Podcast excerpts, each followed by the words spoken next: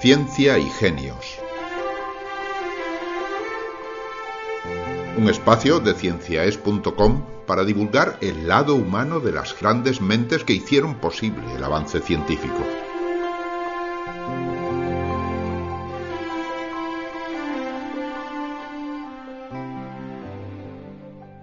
Desde los tiempos de Aristóteles, la humanidad estaba convencida de que los seres vivos más simples nacían de la nada, por generación espontánea.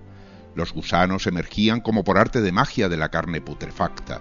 Los renacuajos y las larvas de los insectos surgían en el agua, los piojos de las plantas se materializaban en las gotas de rocío pero a mediados del siglo XIX esa creencia había sido descartada para los organismos complejos.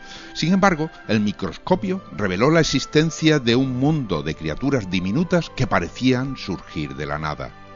En 1860, gracias a un experimento genial del químico y microbiólogo Louis Pasteur, que comentamos en el texto complementario de nuestra página web, cienciaes.com, la teoría de la generación espontánea recibió un golpe mortal.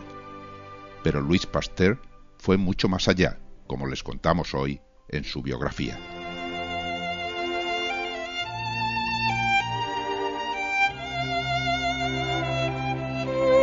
En Saint-Cloud se está agotando el mes de septiembre y sospecho que este de 1895 es el último que veré. La muerte me acosa y no tardará en apresarme como a cualquier hombre, me inquieta su proximidad, pero me consuela saber que cuando me alcance, la recibiré en la plenitud de mi gloria.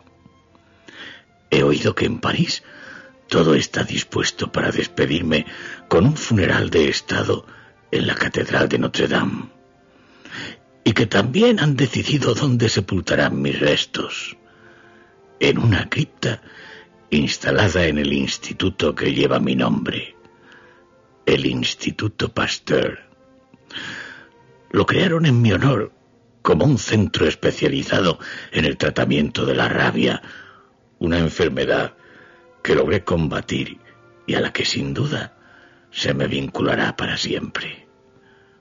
Lo curioso del caso es que ni siquiera soy médico, sino químico un químico que de joven soñaba con ser pintor, o al menos profesor de bellas artes.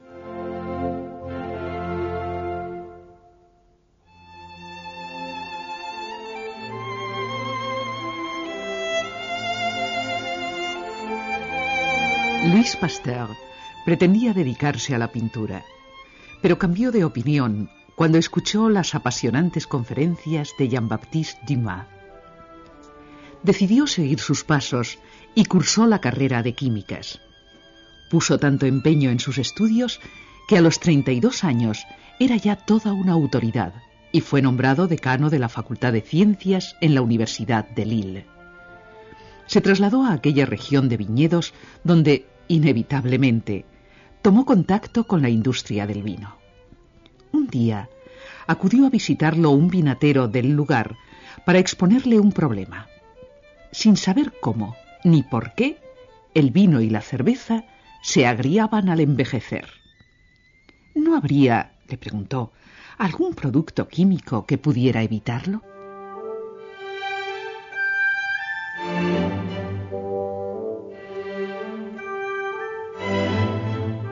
Aquel problema me intrigó y pasé muchas horas delante del microscopio.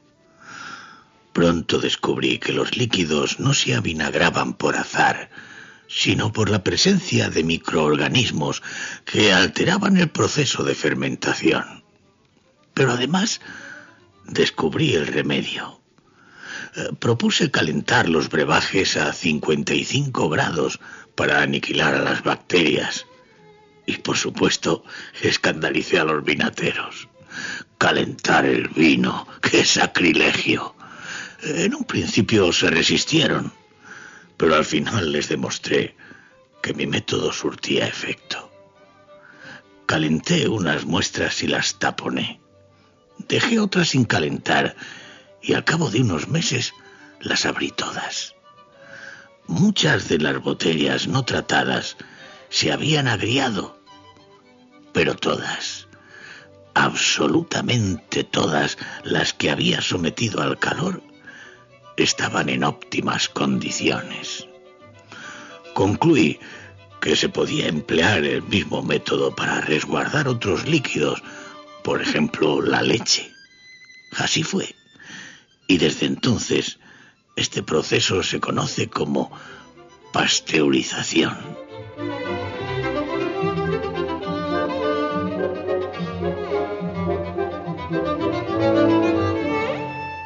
Después, Pasteur fue requerido para rescatar otra industria en quiebra, la de la seda. La producción había caído en picado. Los gusanos se morían, afectados por una misteriosa enfermedad. Una vez más, Pasteur echó mano del microscopio. Detectó un minúsculo parásito que infectaba a los gusanos y a la morera, que le servía de alimento. Observó además que el microbio se hallaba también en los huevos. Y llegó a la conclusión de que la infección no sólo era contagiosa, sino hereditaria. Solo cabía una solución, y era drástica. Eliminar a todos los gusanos infectados y empezar de cero. Los fabricantes siguieron su consejo y la industria se salvó. Pasteur, entre tanto, había empezado ya a esbozar lo que muchos califican como uno de los mayores descubrimientos de la medicina, la célebre teoría del germen de la enfermedad.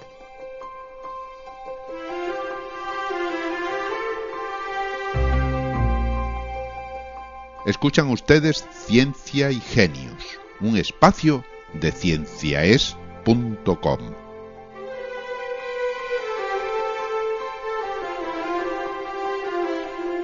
Ciencia para Escuchar vive exclusivamente gracias a las donaciones voluntarias de sus oyentes. Si le agrada nuestro trabajo y desea colaborar, visite nuestra página web cienciaes.com. En ella encontrará información adicional y los enlaces a todos nuestros podcasts. Hablando con científicos, Ulises y la ciencia, la ciencia nuestra de cada día y Zoo de fósiles cienciaes.com. Ciencia para escuchar.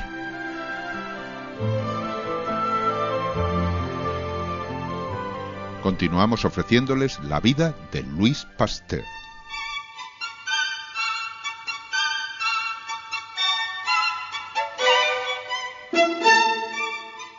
Se me ocurrió pensar que el origen de la enfermedad podía ser análogo al de la fermentación.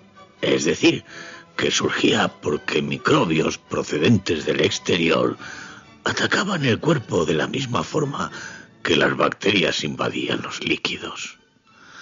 En contra de la opinión generalizada, también estaba convencido de que la enfermedad era contagiosa, obra de minúsculos organismos que se propagaban de unos individuos a otros pero tuvo que pasar mucho tiempo antes de que se aceptara esta teoría, tirada por varios de mis colegas como ridícula. No concebían que un ser tan insignificante como un germen pudiera atacar y vencer a un organismo tan complicado como el cuerpo humano.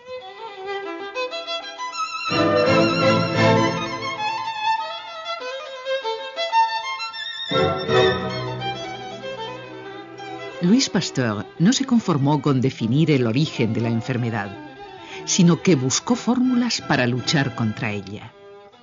Durante la guerra del 68 con Prusia, prestó sus servicios en los hospitales militares y ahí puso en marcha una novedad. Obligó a hervir los instrumentos quirúrgicos para prevenir la muerte por infección. Los resultados fueron tan espectaculares que, sin ser médico, la Academia de Medicina de Francia lo acogió como miembro de honor.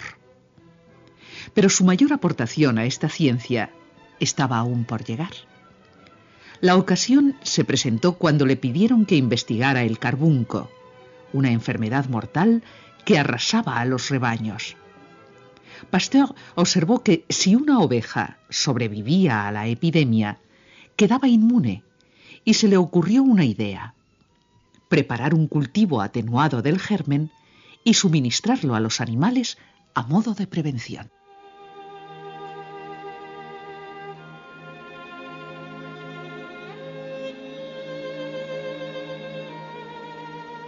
Para probar mi teoría, recurrí una vez más a un método drástico. Inoculé a 25 ovejas con el cultivo atenuado y dejé a otras tantas sin tratar.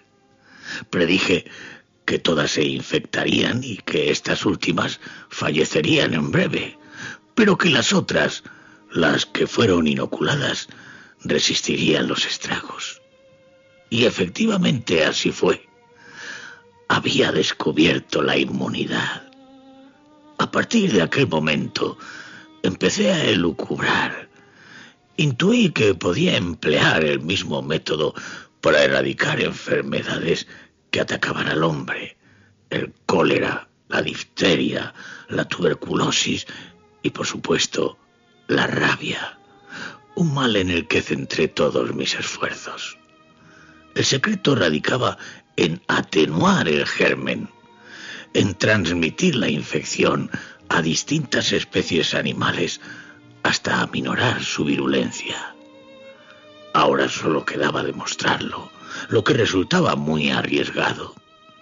Ya no se trataba de probar sobre animales, sino sobre seres humanos, y lógicamente nadie se iba a prestar a semejante experimento.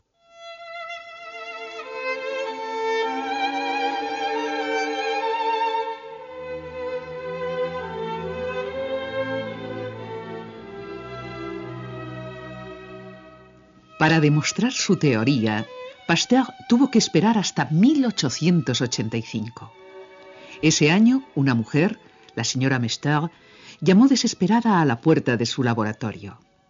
Le suplicó que salvara a su hijo, Joseph, que acababa de ser mordido por un perro rabioso. Pasteur suministró al chico los preparados atenuados del germen, y al cabo de diez días el muchacho estaba fuera de peligro. El tratamiento había sido todo un éxito y la terrible rabia había dejado de ser una enfermedad mortal. Joseph Mester le debía la vida a Louis Pasteur y por ello le estuvo eternamente agradecido. Tanto que medio siglo más tarde murió por salvar la memoria del investigador.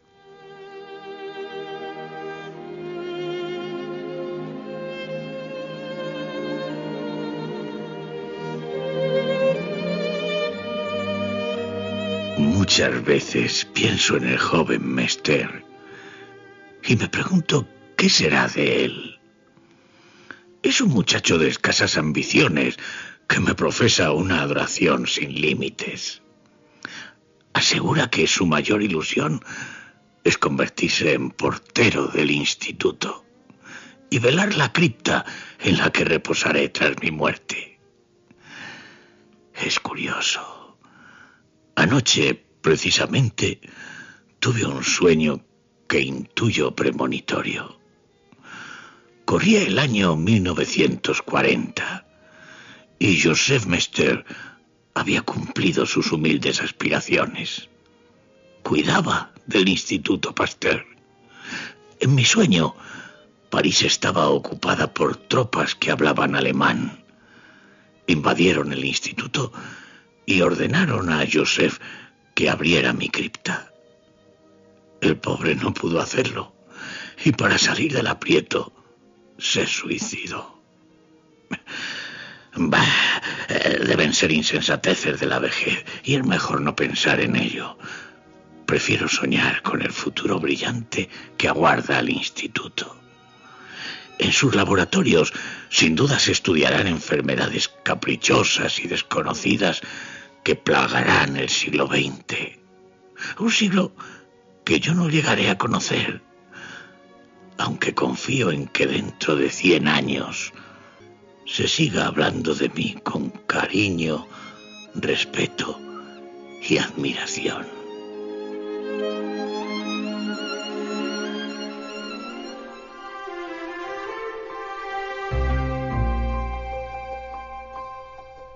Han escuchado ustedes la vida de Luis Pasteur. Un capítulo de Ciencia y Genios. Ciencia. Ciencia para escuchar.